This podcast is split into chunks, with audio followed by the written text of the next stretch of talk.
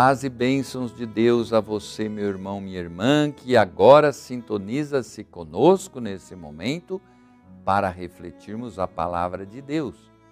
Hoje é 19 de junho de 2022, 12 domingo do tempo comum. Eu sou Dom Pedro Spolini, bispo da Diocese de Santo André, e vou convidar você agora para ouvirmos e meditarmos um trecho do Evangelho, palavra de vida, verbo de Deus que se fez homem do Evangelho de Lucas, capítulo 9, versículos 18 a 24. Vamos ouvir com atenção. Num dia em que ele estava a orar, a sós com os discípulos, perguntou-lhes: Quem dizem que eu sou?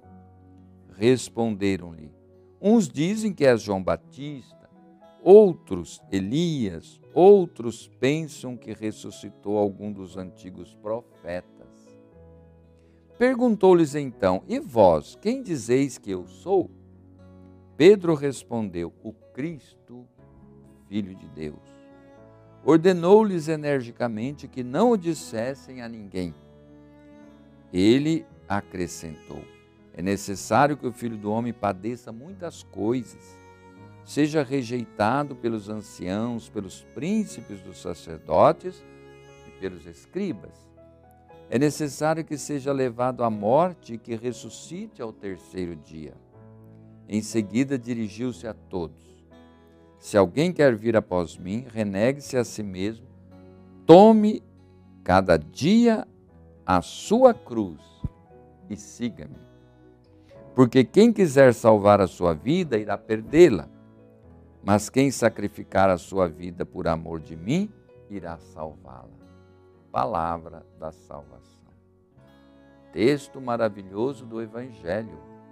O texto desse domingo se desenrola em três temas: a confissão de Pedro em nome da comunidade, o anúncio da paixão de Cristo e o convite a seguir o Mestre. Recebemos através das respostas os vários entendimentos a respeito de Jesus. Jesus diz: O que estão falando que eu sou? E Pedro diz né, que é o Filho de Deus, o Messias verdadeiro.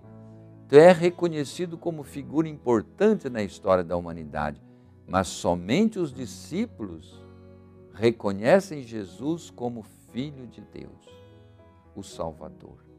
E isto faz a diferença. A partir da resposta de Pedro, o Mestre chama a atenção dos discípulos e esclarece-os de que não será um Messias poderoso, conquistador, triunfalista, que se impõe pela força e o medo, mas apenas o Filho do Homem, que sofrerá, será rejeitado, entregue às autoridades, que o condenarão à morte. Ele é o servo de Javé. Será o Messias que doa a própria vida em favor de todos, em especial dos mais vulneráveis e desprezados. Jesus convida quem estiver disposto a segui-lo, devendo renunciar a tudo que possa impedir o seguimento fiel a Ele. Quem quiser seguir terá que se identificar com o seu projeto e a sua trajetória, sabendo que poderá ser desafiado a ponto de doar a própria vida. Renunciar a si mesmo, o que é? É desfazer-se da ambição, do enriquecimento, do poder, da glória, do levar vantagem em tudo, atropelando todo mundo, do egoísmo que pensa somente em si e não descobriu como o serviço ao próximo constrói um mundo novo, feliz e unido. Irmãos e irmãs, é necessário ter clareza de quem é Cristo. Ele não é só um profeta, um, uma pessoa ilustre, um mestre. Ele é Deus, ou Deus que se fez homem. Por isso, a sua palavra não é uma verdade entre as outras, é a verdade. Ele não só nos dá vida, mas ele é a vida e Ele é o caminho para a vida eterna. Irmãos e irmãs, Que esta palavra de Deus cale fundo no nosso coração para acolhermos Jesus como Filho de Deus e anunciá-lo. E se cremos que Ele é o Filho de Deus, ao segui-lo, nós estamos seguindo um vencedor, não um derrotado. Na cruz, Jesus não é derrotado, mas ele é glorificado, porque não há maior amor do que dar a vida pelos que se amam. E eu vos abençoo com a bênção de Jesus, em nome de Jesus.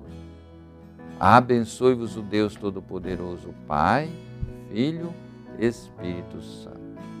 Fiquem em paz, fiquem com Deus.